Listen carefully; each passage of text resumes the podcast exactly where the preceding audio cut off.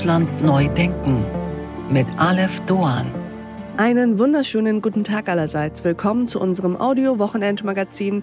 Wie schön, dass Sie dabei sind. Die Zukunft, sie gehört diese Woche den Hunden. Wir singen eine Ode an den unkorrumpierbaren Robert De Niro und wir geben Ihnen weitere Geschenketipps. Diesmal für Ihre Eltern.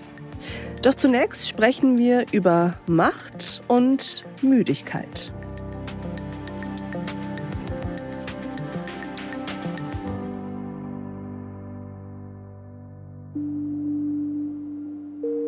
Spitzenpolitik macht müde. Das Reisen um die Welt, das ständige Senden müssen, stattfinden müssen, damit die Öffentlichkeit einen nicht vergisst, das immer erreichbar sein für Presseanfragen, das beobachtet und bewertet werden. Und dann natürlich das Verhandeln. Das Verhandeln bis in die Morgenstunden. Sondieren, koalieren und diskutieren. Ich berufe die nächste Sitzung des Bundestages also für morgen, Fra nee, für gleich. Für gleich. Für später. Beginn 9 Uhr auf, die Sitzung ist geschlossen. Machen Sie noch was aus dem Rest der Nacht. So. Die drei letzten Verhandlungstage, die hatten ja eher eine Achterbahn geglichen. Ob man diesen großen Brocken heute schon mitverhandeln möchte, das ist noch nicht klar. Es kann auf jeden Fall eine lange Nachtsitzung werden. Das, was wir hier momentan wirklich notieren, sind abgesagte Statements. Was heißt, die werden noch ein wenig tagen. Wann sie zu Potte kommen, wer weiß es. Heute muss es allerdings soweit sein. Doch wie viel von diesen Umständen ist eigentlich selbstverschuldet? Politik ist kein Ponyhof, klar. Wer Spitzenpolitik macht, muss fit sein, geistig und auch körperlich. Doch wie viel der Erschöpfung hat eigentlich System? Wann ist Zermürbung Methode? Und können erschöpfte Politiker überhaupt gute Politik machen? Denn dass es der Krisen viele gibt, das kann ja nicht die Erklärung sein.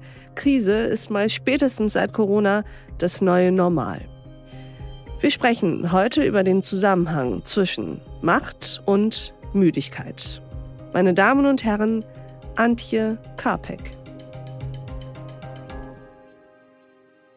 Mein Name ist Antje Karpek. Ich bin waschechte Berlinerin.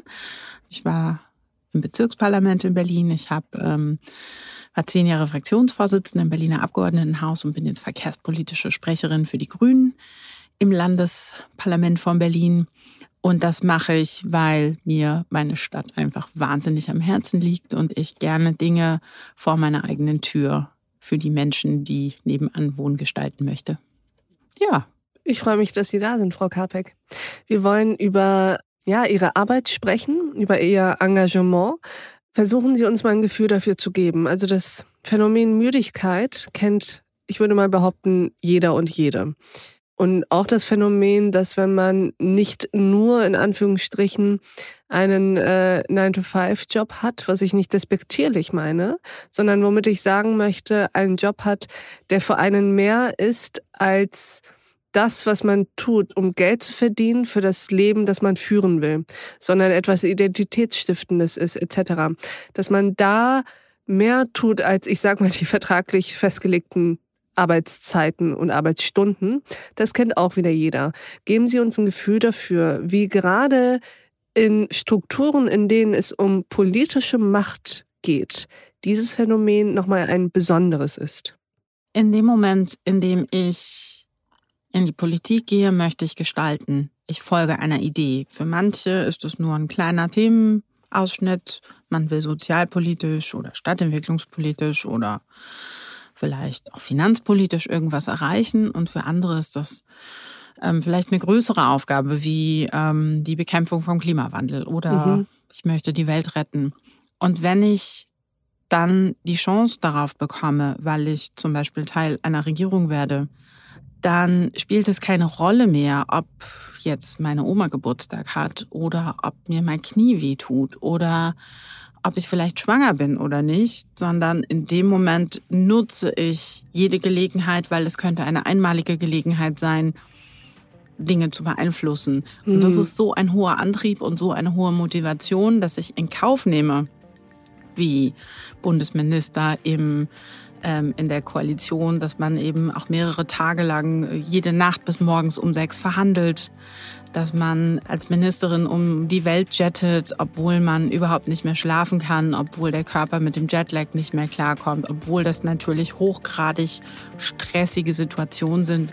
Ja, das belastet, aber es ist eben auch ähm, eine ganz großartige Chance und die treibt Menschen dazu an, immer und immer weiterzugehen, selbst wenn sie eigentlich schon lange nicht mehr können. Und an dieser Stelle blenden wir uns aus. Diese Folge in voller Länge finden Sie auf thepioneer.de und in unserer Pioneer App.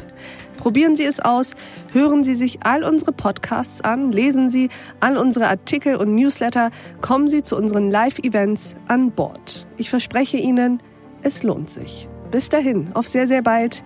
Ihre Alef Doan.